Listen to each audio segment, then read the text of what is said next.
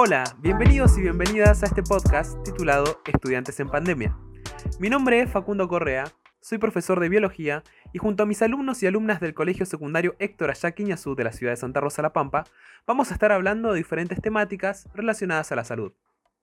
En esta temporada abordaremos la enfermedad infecciosa causada por el coronavirus. En este primer episodio lo tenemos a Alex, que nos hablará sobre qué es el COVID-19. Bienvenido, Alex.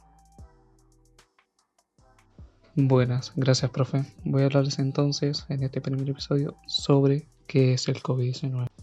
Bien, el COVID-19 también conocido como coronavirus o por su nombre científico SARS-CoV-12 es un virus originado en la ciudad de Wuhan, China, que luego se expandió a nivel global.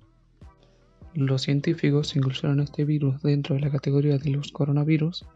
Estos tienen la particularidad de poseer extensiones encima de su núcleo que se asemejan a la corona solar, de ahí deriva su nombre.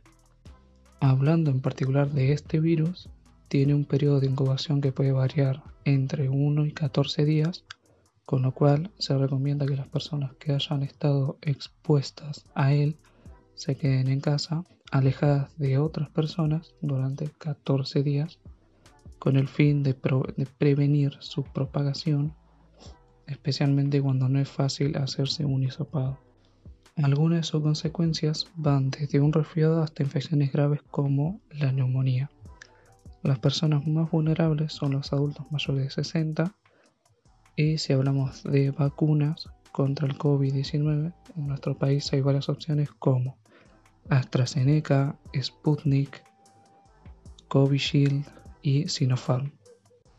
Hay que agregar también que en nuestro país ya se está fabricando una vacuna contra el COVID.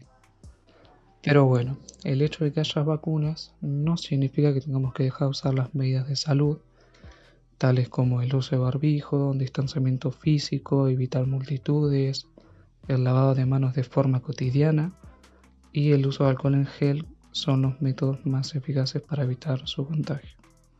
Actualmente las vacunas aprobadas son todas de dos dosis. Con la primera se preparan las defensas naturales del cuerpo, el sistema inmunológico, para reconocer y combatir el virus. Esta tarda en activarse aproximadamente dos semanas, sin embargo es realmente la segunda dosis la que luego aumenta esa respuesta inmune y la inmunidad ya adquirida se vuelve aún más fuerte después de su aplicación dentro de un periodo más corto.